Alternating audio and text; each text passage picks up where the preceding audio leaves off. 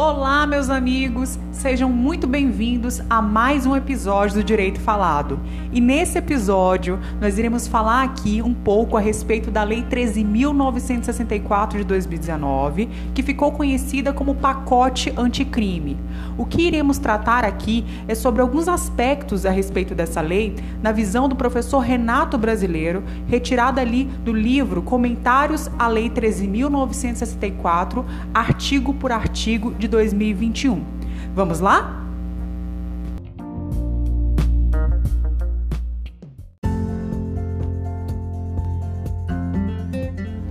Pois bem, pessoal, então tratando aqui a respeito da Lei 13.964 de 2019, a primeira questão que é interessante a gente saber é que essa lei, também conhecida como pacote anticrime, representa a maior mudança já sofrida pela legislação penal desde o Código de Processo Penal de 1941. Essa lei altera alguns aspectos do Código Penal e altera consideravelmente o Código de Processo Penal.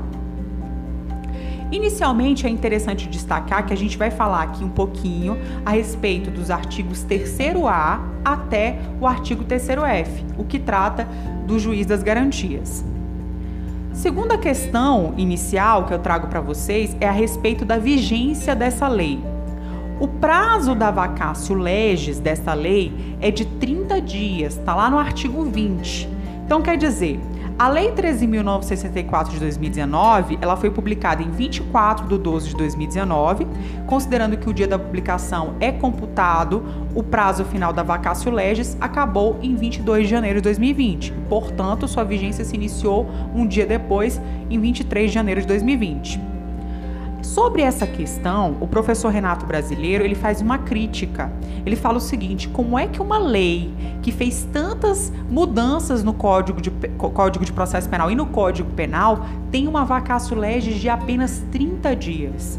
Ele diz que essa, esse prazo de 30 dias é incompatível com a importância das alterações feitas pelo pacote anticrime.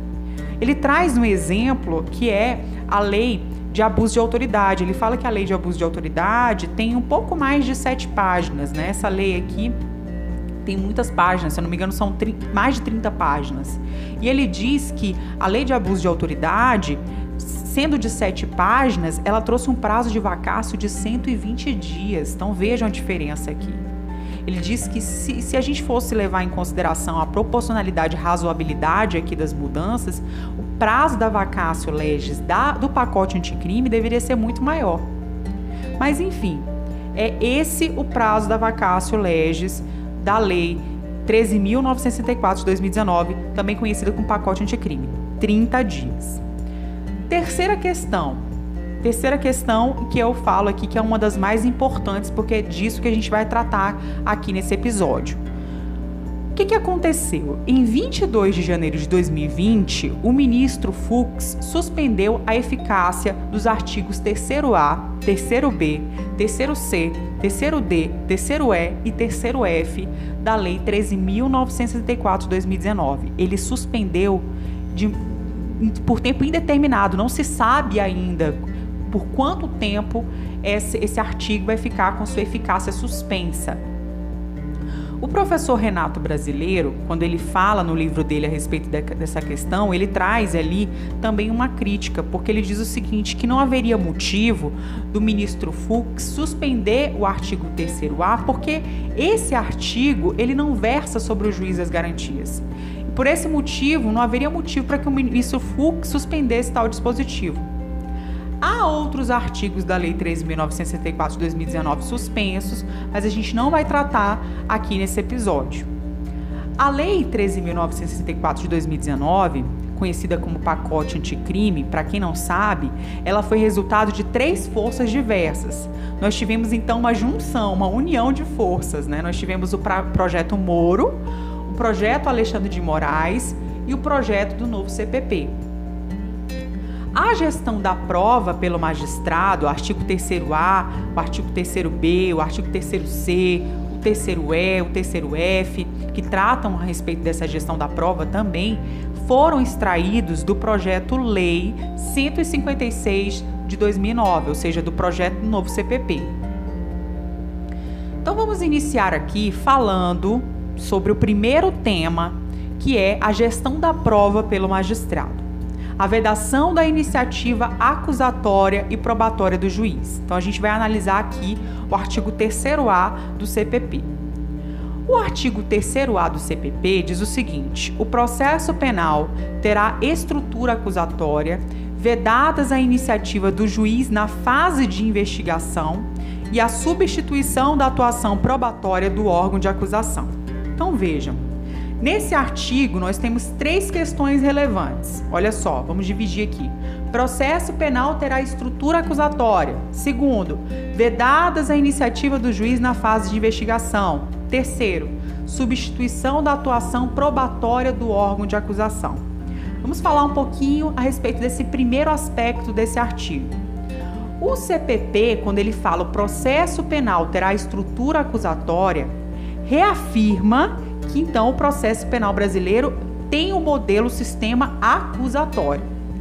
Apesar de o texto constitucional não dizer expressamente que o processo penal brasileiro é acusatório, essa interpretação pode ser extraída lá do artigo 129, inciso 1 da Constituição, porque lá no artigo 129, inciso 1 da Constituição, ele diz o seguinte, que são funções institucionais do Ministério Público.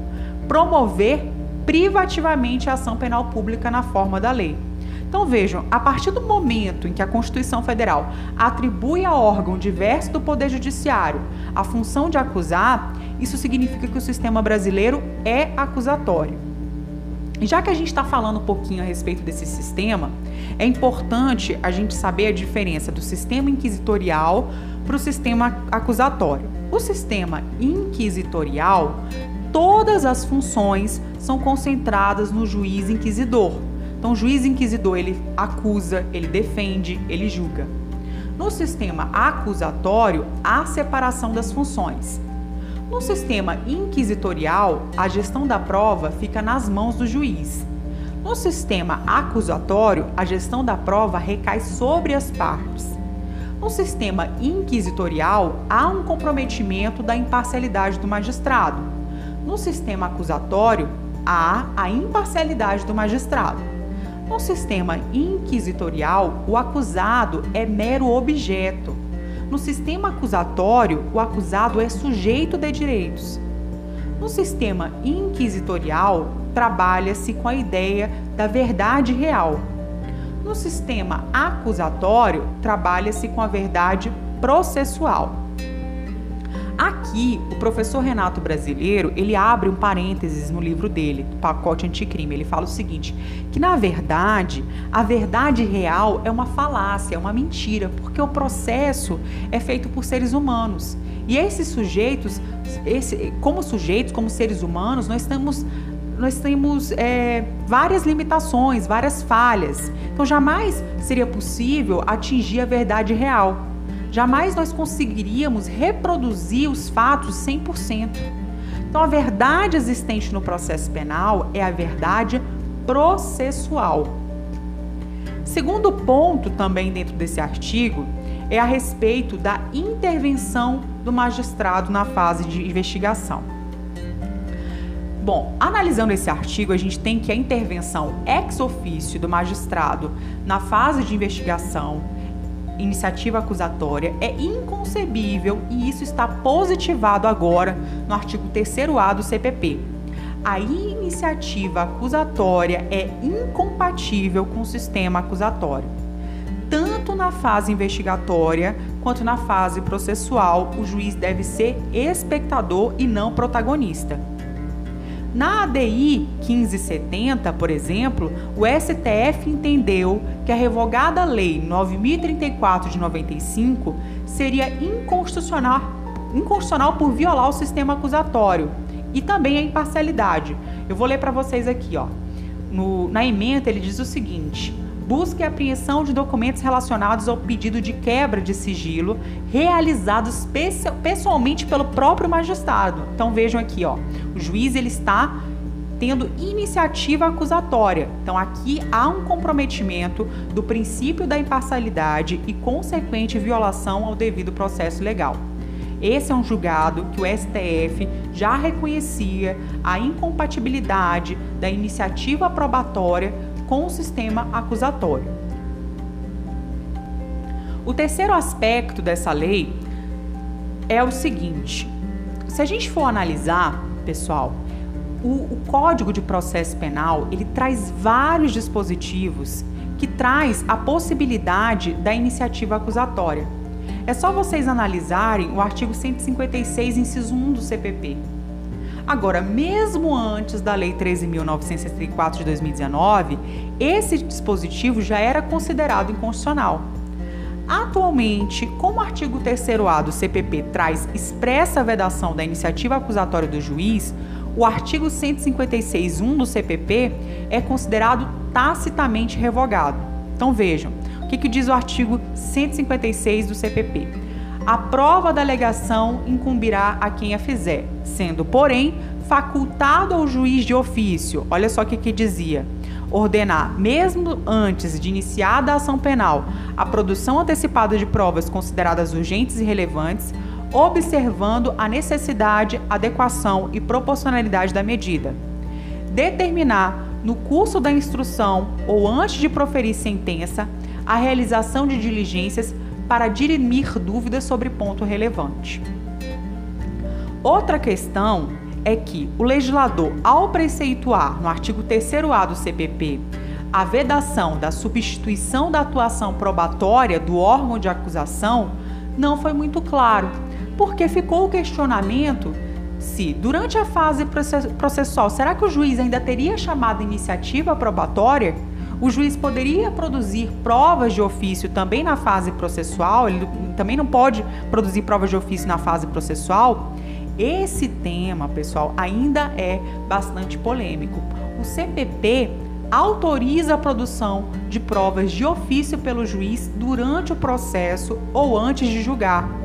Nós temos, por exemplo, o artigo 156 que diz o seguinte: eu acabei pra, de falar para vocês. A prova da delegação incumbirá quem fizer, sendo porém facultado ao juiz de ofício determinar no curso da instrução. E aí tem a, o poder dado ao juiz de realizar diligências para dirimir dúvidas sobre o ponto relevante. Não só esse artigo do CPP que trata a respeito dessa questão, nós temos o artigo 127, o 196, o 209, 234, 241, o 242, o 366. Então, todos eles são exemplos de permissão que o CPP dá ao juiz para a produção de provas. Sobre essa questão, se ainda é possível realizar a iniciativa probatória na fase de instrução, há duas correntes. A primeira corrente diz que a iniciativa probatória é compatível com o sistema acusatório e com a garantia da imparcialidade. Quem entende dessa forma? Antônio Scaranzi Fernandes e Gustavo Badaró. A segunda corrente diz que mesmo antes da Lei 13.964 de 2019, já afirmava que a iniciativa probatória é inconstitucional. Quem entende dessa forma? Geraldo Prado. Para o professor, ele acha que essa segunda corrente vem ao encontro do que diz o artigo 3A do CPP, no sentido de dizer que já não se pode mais admitir a iniciativa probatória do magistrado na fase processual. Geraldo Prado, ele tem uma frase bem interessante que o professor cita, que diz o seguinte: quem procura sabe ao certo o que pretende encontrar. E isso, em termos de processo penal condenatório, representa uma inclinação ou tendência perigosamente comprometedora da imparcialidade do julgador. Então, veja, quando o juiz ele atua na fase eh, de instrução como eh, diligente, né? Ele atua na fase de investigação, ele está procurando, ele acaba sendo tendencioso, acaba havendo uma inclinação que pode comprometer a imparcialidade. Assim sendo, os artigos 127, 196, 209, 234, o 241, o 242 e o 366 teriam sido tacitamente revogados. Agora, pessoal, uma curiosidade aqui a respeito disso, dessa questão. Como é muito nova essa lei, então a gente não tem muitas opiniões a respeito dessa, dessa questão, desse aspecto, né? Mas nós temos um enunciado, que é o enunciado número 5 da Procuradoria-Geral de Justiça, lá do, do, de São Paulo, que preceitua o seguinte: o artigo 3A do CPP não revogou os incisos 1 e 2 do artigo 156 do mesmo diploma, salvo no caso do inciso 1, que é da fase de investigação. Então ele deixa, ele fala que continua a possibilidade do juiz atuar como atuar na instrução probatória na fase de instrução. Ele fala isso e dizendo o seguinte, que ficou só o inciso 1 no que tange a possibilidade de determinar de ofício a produção antecipada na, na prova da fase investigatória. Aqui, gente, a gente tem mais uma tendência do que, que poderia ser a visão da magistratura e do Ministério Público a respeito dessa questão. Tendência de que não vale a instrução não vale a iniciativa probatória na fase de investigação, mas poderia, né? A gente não tem ainda uma visão clara a respeito desse aspecto, poderia haver uma possibilidade de determinar diligências na fase de instrução. Então, tudo bem. Aí a gente passa a analisar o artigo 3b do CPP. O artigo 3b é o que trata do juiz das garantias. Ele está previsto no projeto do novo CPP, no projeto de lei 156 de 2009, e uma das grandes críticas ao projeto de lei 156 de 2009 era justamente o juiz das garantias. Eu vou ler para vocês, é um pouquinho grande, mas eu acho interessante porque pode cair em prova, assim como está lá na, no artigo. Eu vou dar uma lidinha para vocês o que, que diz o artigo 3b do CPP. Diz o seguinte: o juiz das garantias é responsável pelo controle da legalidade da investigação criminal e pela salvaguarda dos direitos individuais cuja franquia tenha sido reservada à autorização prévia do Poder Judiciário, competindo-lhe especialmente receber a comunicação imediata da prisão, nos termos do inciso 53 da Constituição Federal do artigo 5 da Constituição Federal, receber o auto de prisão em flagrante para o controle da legalidade da prisão, observado o disposto no artigo 310 deste Código, zelar pela observância dos direitos do preso, podendo determinar que este seja conduzido à sua presença a qualquer tempo, ser informado sobre a instauração de qualquer investigação criminal, decidir sobre o requerimento de prisão provisória ou outra medida cautelar, observado o disposto no parágrafo 1 desse artigo, prorrogar a prisão provisória ou outra medida cautelar, bem como substituí-la ou revogá-la assegurada no primeiro caso, o exercício do contraditório em audiência pública e oral, na forma do disposto neste Código ou em legislação especial pertinente, decidir sobre o requerimento de produção antecipada de provas consideradas urgentes e não repetíveis, asseguradas o contraditório e ampla defesa em audiência pública e oral, prorrogar o prazo de duração do inquérito, estando o investigado preso, em vista das razões apresentadas pela autoridade policial e observado o disposto no parágrafo 2 desse artigo. Determinar o trancamento do inquérito policial quando não houver fundamento razoável para sua instauração ou prosseguimento, requisitar documentos, laudos e informações ao delegado de polícia sobre o andamento da investigação, decidir sobre os requerimentos de interceptação telefônica, do fluxo de comunicações em sistemas de informática e telemática ou de outras formas de comunicação, afastamento dos sigilos fiscal, bancário, de dados e telefônicos, busca e apreensão domiciliar, acesso a informações sigilosas, outros meios de obtenção de prova que restringam direitos fundamentais do investigado, julgar o habeas corpus impetrados antes do oferecimento da denúncia, determinar a instauração do incidente de insanidade mental, decidir sobre o recebimento da denúncia ou queixa, assegurar prontamente, quando se fizer necessário, o direito outorgado ao investigado e ao seu defensor de acesso a todos os elementos informativos e provas produzidas no âmbito da investigação criminal, salvo no que concerne estritamente as diligências e andamentos. Deferir pedido de admissão de assistente técnico para acompanhar a produção da perícia, decidir sobre a homologação de acordo de não persecução penal ou os de colaboração premiada, quando formalizados durante a investigação, e outras matérias inerentes às atribuições definidas no caput deste artigo. Então veja, não há nenhuma novidade na existência de juiz que controla a investigação e resguardo dos direitos fundamentais na fase investigatória. A novidade inerente ao juiz das garantias é que o juiz que interveio na fase investigatória não pode mais atuar na fase processual. Então, nós temos aqui uma nova causa de impedimento. Assim, haverá dois juízes para cada persecução penal, conforme o artigo 3D do CPP. O artigo 3D diz o seguinte: o juiz que na fase de investigação praticar qualquer ato incluído nas competências dos artigos 4 e 5 deste Código ficará impedido de funcionar no processo. Nas comarcas em que funcionar apenas um juiz, os tribunais criarão sistemas de rodízio de magistrados a fim de atender às disposições deste capítulo.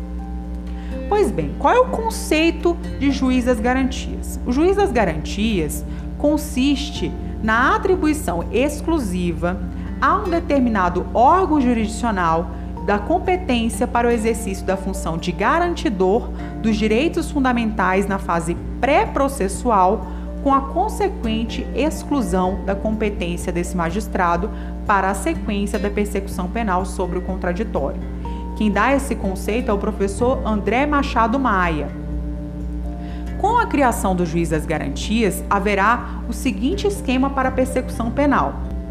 Nós teremos na fase dessa persecução penal uma fase investigatória e a fase processual.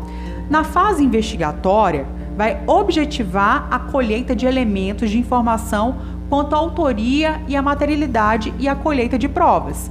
Quem vai atuar aqui? Atua o juiz das garantias. A competência do juiz das garantias se dá a partir da instauração investiga da investigação. Então, aqui ele vai atuar a partir da instauração da investigação. A atuação ou competência do juiz das garantias vai até o recebimento da peça acusatória. Isso está lá no artigo 3C, caput do CPP. Já na fase processual, nós teremos outro juiz, que é o chamado juiz da instrução e julgamento. E a competência dele se inicia a partir do recebimento da peça acusatória. A criação do juiz das garantias pode ser traduzida como uma nova espécie de competência funcional por fase do processo. Agora, qual é o fundamento do juiz das garantias? O juiz das garantias foi criado para manter a imparcialidade do magistrado, que é um princípio supremo do processo. A imparcialidade é uma espécie de desinteresse subjetivo no resultado do julgamento. A imparcialidade do magistrado não está preceituada explicitamente na Constituição de 88. Entretanto, a doutrina sustenta que a imparcialidade é um dos desdobramentos do devido processo legal.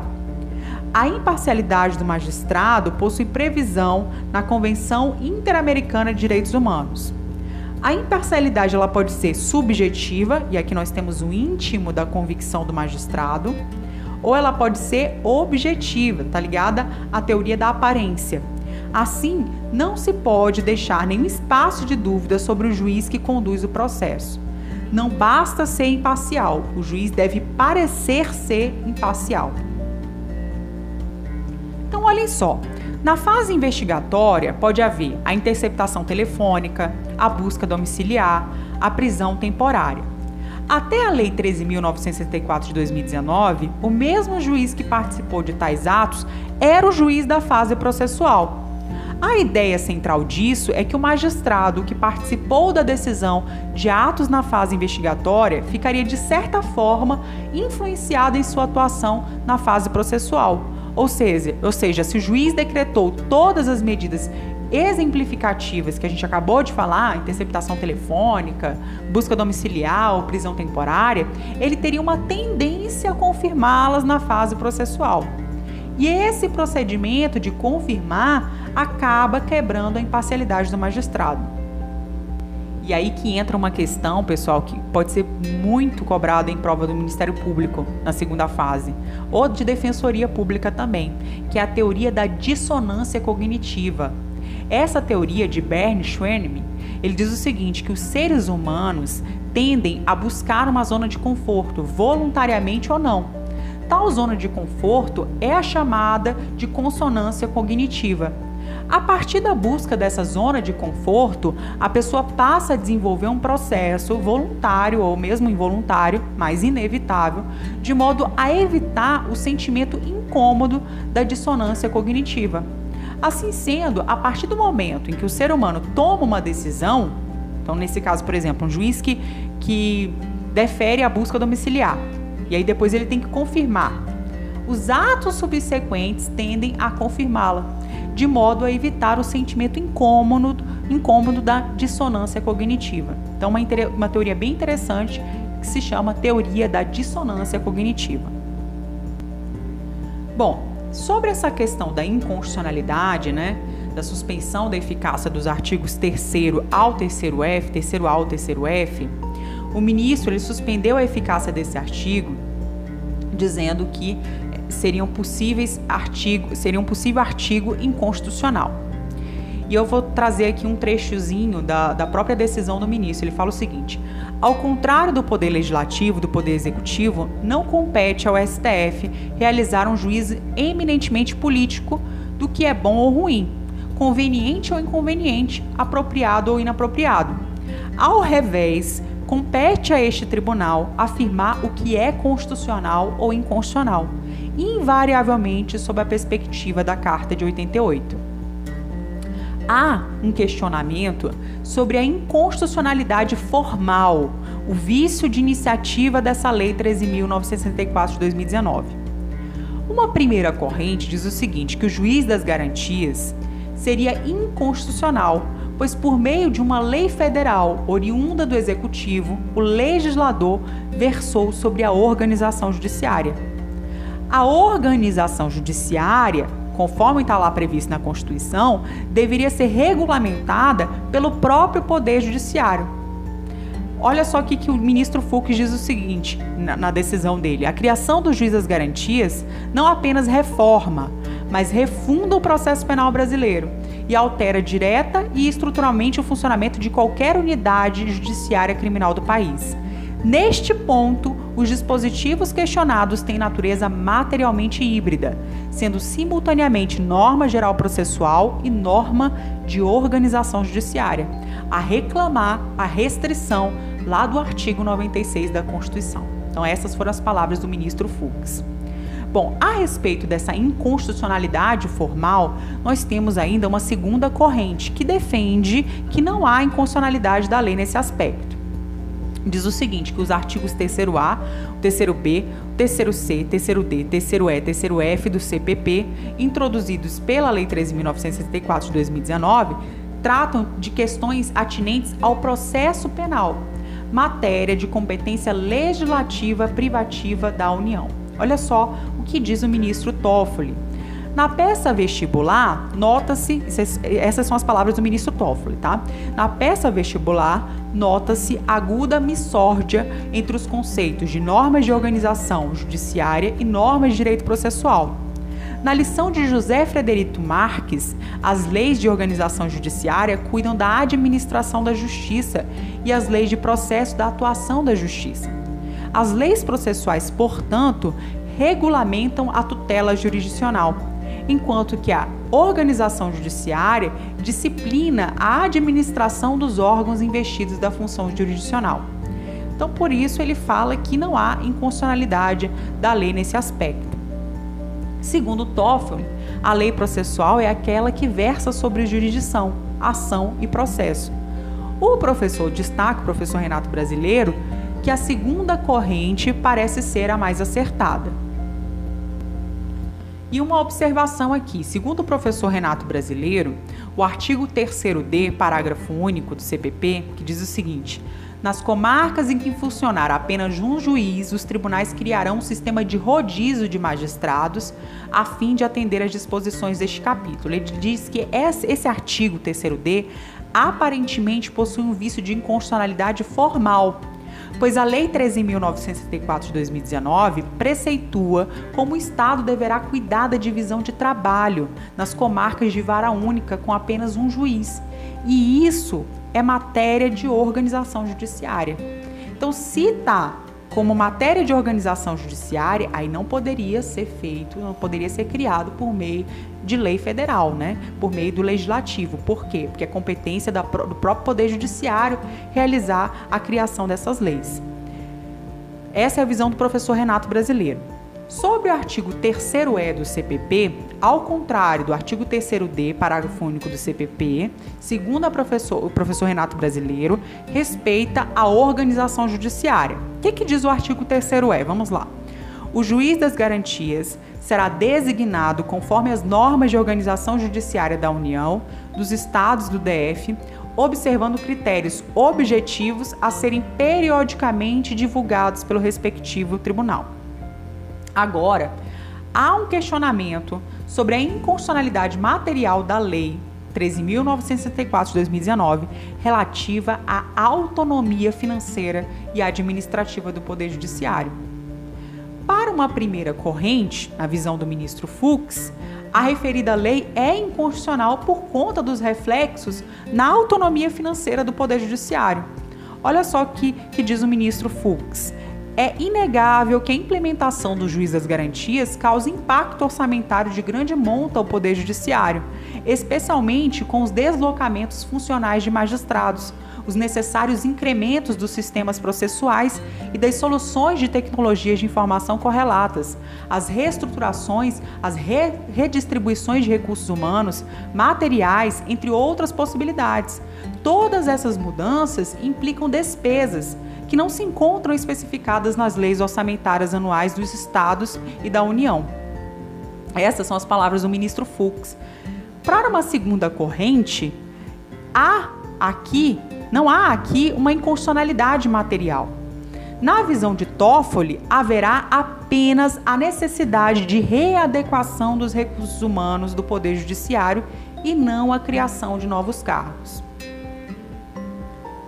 Sobre a competência criminal do juiz das garantias, está lá no artigo 3b do CPP. Eu sugiro que vocês leiam o artigo 3b, ele traz um rol de competência do juiz das garantias, que é, são aqueles que eu falei para vocês, né? receber a comunicação imediata da prisão, receber o auto de prisão em flagrante, enfim, são muitos, né? Eu li para vocês é, agora há pouco. Mas existem aqui algumas observações a ser feitas a respeito desse artigo 3b. A primeira delas é que o juiz das garantias não é um juiz inquisidor nem investigador, somente podendo agir quando for provocado e desde que haja necessidade de intervenção do Poder Judiciário. Então, por exemplo, o delegado quer ouvir testemunhas. Esse ato, em regra, não precisa de intervenção do Poder Judiciário, então não precisa estar lá o juiz intervindo. Segunda questão, o artigo 3b, inciso 2 do CPP, afirma que compete ao juiz das garantias receber o auto de prisão em flagrante, o qual ocorre por meio de audiência de custódia. E aí tá a atenção, por quê? O ministro Fux suspendeu o reconhecimento da ilegalidade decorrente da não realização de audiência de custódia em até 24 horas sem motivação idônea, a qual consta lá no artigo 310, 310 perdão, parágrafo 4 do CPP. Não é da audiência de custódia em si.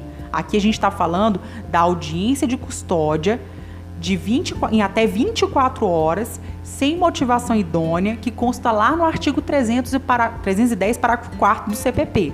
Tá legal? Outro aspecto que a gente tem que observar aqui é que o artigo 3b, inciso 4 do CPP, dispõe que o juiz das garantias deve ser informado sobre a instauração de qualquer investigação criminal e não apenas ao inquérito. Qualquer investigação criminal, o juiz das garantias deve ser informado. O juiz das garantias é responsável pela legalidade da investigação e pode determinar o trancamento do inquérito policial quando não houver fundamento razoável para sua instauração ou prosseguimento. Outro cuidado que a gente tem que ter aqui é que o artigo 3b, inciso 9 do CPP, cita apenas a possibilidade de trancamento do inquérito. Assim sendo, o juiz, por exemplo, não pode realizar o trancamento de um procedimento investigatório criminal. Ele não fala no artigo 3b de procedimento investigatório criminal, ele fala apenas de inquérito. O trancamento de um PIC procedimento investigatório criminal somente pode ser determinado pelo respectivo tribunal sob pena de violação à competência originária que o promotor possui em relação ao tribunal. Na opinião do professor Renato Brasileiro, o juiz de garantias deve ser informado sobre a instauração e também sobre o encerramento de qualquer investigação criminal. Outra questão é que toda prisão provisória está sujeita à cláusula de reserva de jurisdição. Está lá no artigo 3b, inciso 5 do CPP. O parágrafo 1 citado no artigo 3b, inciso 5 do CPP foi vetado, pois o dispositivo vedava o emprego de, de videoconferência. Então, esse artigo 3b, inciso 5 do CPP foi vedado porque ele tratava do emprego de videoconferência. O artigo 3b, inciso 6 do CPP, cita que no caso o, ju caso o juiz de garantias prorrogue a prisão temporária, ele deverá assegurar a realização de contraditório em audiência pública e oral. Então essa é uma observação também a ser feita. Há previsão de caso o juiz das garantias prorrogue a prisão temporária, ele deverá assegurar a realização de contraditório em audiência pública e oral. Outra observação, o artigo 3b, inciso 7 do CPP, versa sobre a produção antecipada de provas urgentes e prova irrepetível. Só para a gente lembrar aqui, o que é prova produção antecipada? É aquela produzida com observância do contraditório real, porém em momento processual distinto daquele legalmente previsto ou até mesmo antes do processo. Já a prova irrepetível é aquela que, uma vez produzida, não pode ser novamente produzida. É o caso, por exemplo, de uma prova documental que, por excelência, é uma prova irrepetível. E, em regra, também os exames periciais.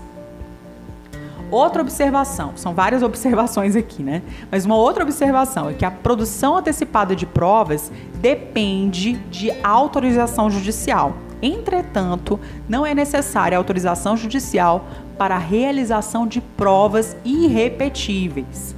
Tá ok? Então, aqui, olha, pessoal, a gente tem que lembrar que não é necessária a autorização judicial para a realização de provas irrepetíveis. Outra questão: no CPP, se o investigado está preso, o inquérito deverá terminar em 10 dias. Se está solto, o inquérito deve terminar em 30, 30 dias, por força do artigo 3b, inciso 8 e parágrafo 2 o legislador passou a admitir a prorrogação do inquérito com o investigado preso por mais 15 dias. Então, investigado preso deve terminar em 10 dias, mas pode ser prorrogado por mais 15. Olha a diferença aí dos dias, né? 10 dias, mas podendo ser prorrogado por mais 15. O artigo 3b, inciso 11 do CPP, afirma que o juiz das garantias decidirá sobre requerimentos que versem sobre interceptação telefônica do fluxo de comunicações em sistemas de informática e telemática ou de outras formas de com comunicação, afastamento dos sigilos fiscal, bancário de dados de telefone, busca e apreensão domiciliar, acesso a informações sigilosas, exemplos, prontuário médico, dados do WhatsApp e outros meios de obtenção de prova que restringam direitos fundamentais do investigado, como exemplo, a colaboração premiada. O artigo 3b, inciso 11 do CPP, perdão, inciso 12 do CBP, afirma que o juiz de garantias irá julgar o habeas corpus impetrado antes do oferecimento da denúncia desde que a autoridade coatora não seja dotada de foro por prerrogativa de função. Então, ele vai se julgar? Vai, mas desde que a autoridade coatora não seja dotada de foro por prerrogativa de função. Que aí ele vai ter que ser julgado pelo juízo competente. O artigo 3b, inciso 14 do CPP, dispõe que o juiz de garantias deverá decidir sobre o recebimento da denúncia ou queixa nos termos do artigo 399 deste Código, né? Entretanto, o momento adequado para o recebimento da denúncia é o estabelecido lá no artigo 396 do CPP, que diz o seguinte: nos procedimentos ordinários do sumário, oferecida denúncia ou a queixa, queixa o juiz, se não rejeitar, liminarmente, recebê-la-á e ordenará a citação do acusado para responder à acusação por escrito no prazo de 10 dias. Outra questão é que o artigo 3b, inciso 15 do CPP, faz remissão ao que está disposto na súmula vinculante número 14 do artigo 7 da lei parágrafo 11 da lei 8906 de 94, que diz o seguinte: é direito do defensor, no interesse do representado, ter acesso amplo aos elementos de prova que, já documentados em procedimento investigatório realizado por órgão com competência de polícia judiciária, digam ao exercício do direito de defesa.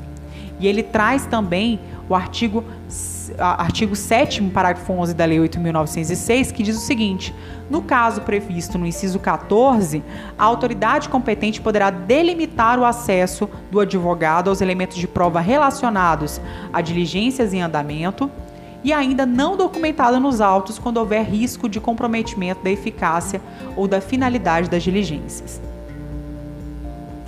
Outro ponto bem interessante trazido aqui pelo professor Renato Brasileiro no seu, no seu livro e também nas suas aulas, ele fala a respeito da abrangência da competência do juiz das garantias, lá do artigo 3C. Primeiro que o artigo 3C, ele fala que somente ressalva que não há competência do juiz de garantias para as infrações de menor potencial ofensivo. Então, o que a gente sabe é que não há competência do juiz de garantias nas infrações de menor potencial ofensivo. E aí fica a dúvida: aplica-se a figura do juiz das garantias aos tribunais? Há duas correntes. A primeira corrente, do ministro, ministro Toffoli, né, diz, e ele já falou isso na decisão de 15 de janeiro de 2020, diz que não se aplica aos tribunais, pois a colegialidade por si só já seria um reforço à proteção da, imparcialidade.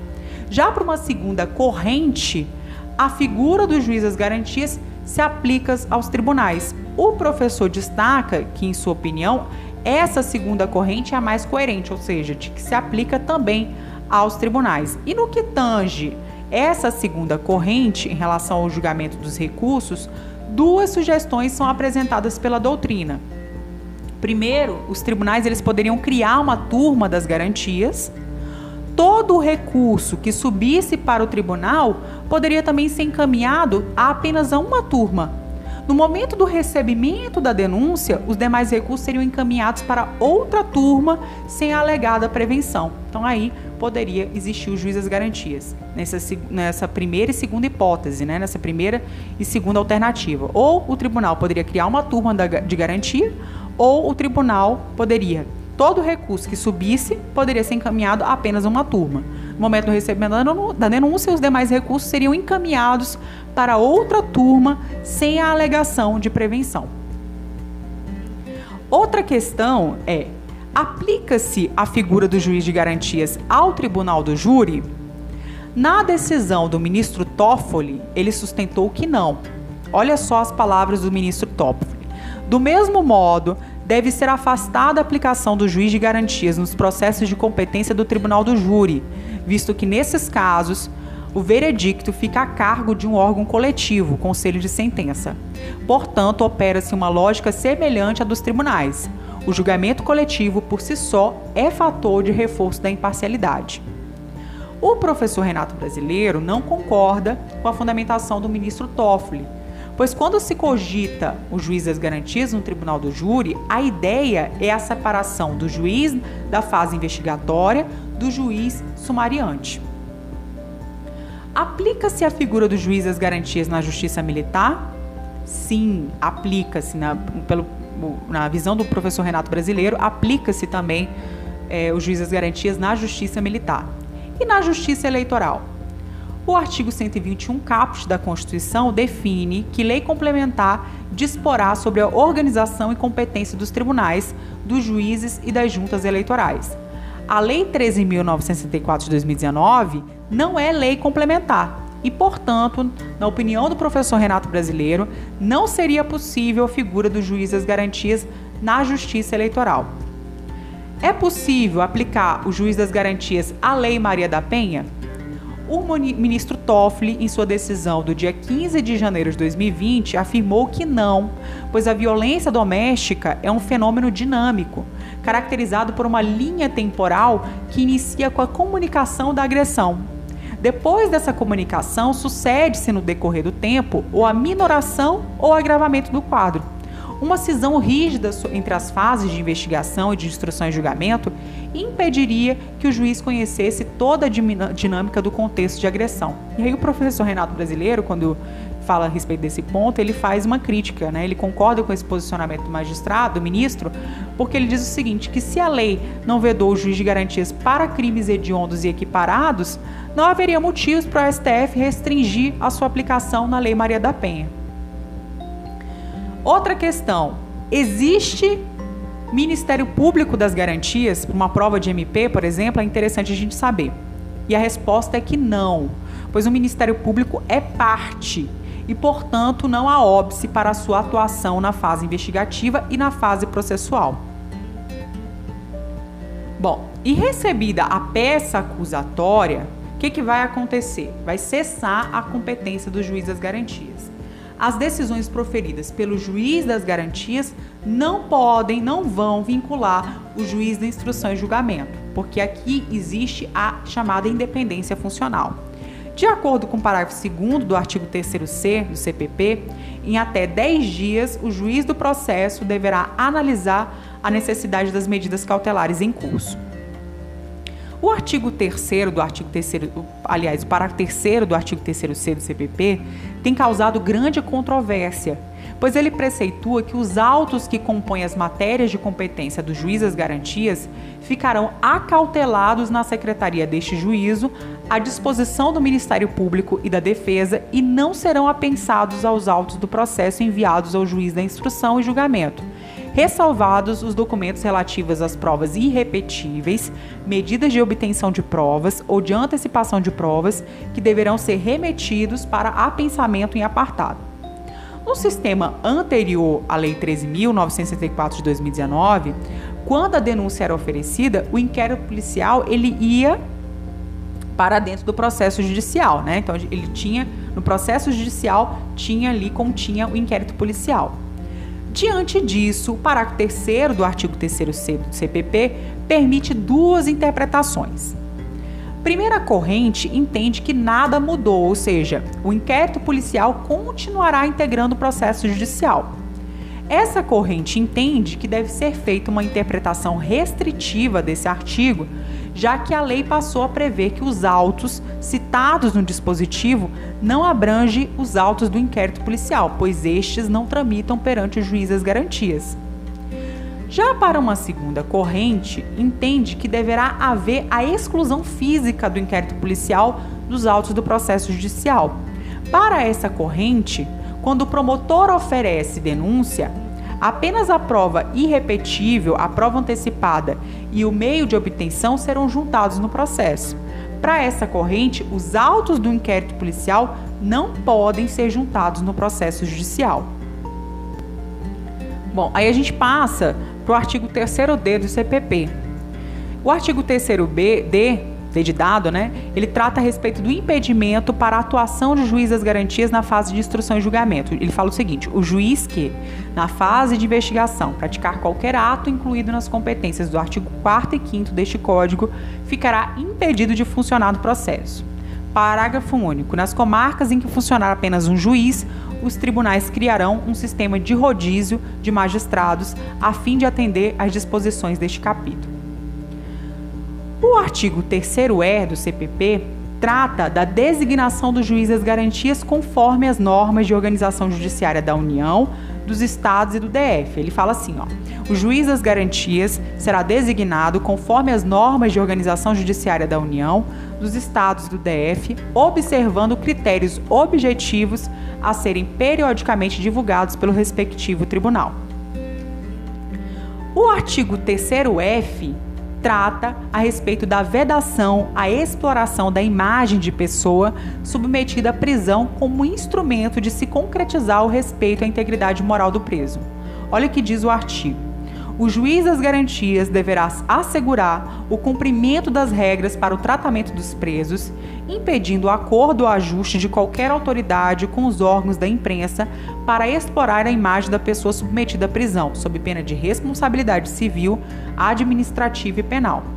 Parágrafo único. Por meio de regulamento, as autoridades deverão disciplinar em 180 dias o modo pelo qual as informações sobre a realização da prisão e a identidade do preso serão, de modo padronizado e respeitada a programação normativa aludida no caput deste artigo, transmitidas à imprensa, assegurados a efetividade da persecução penal, o direito à informação e a dignidade da pessoa submetida à prisão. E assim, a gente termina a análise do artigo 3A ao artigo 3F da Lei 13.964 de 2019 do pacote anticrime. Então, pessoal, até o nosso próximo encontro.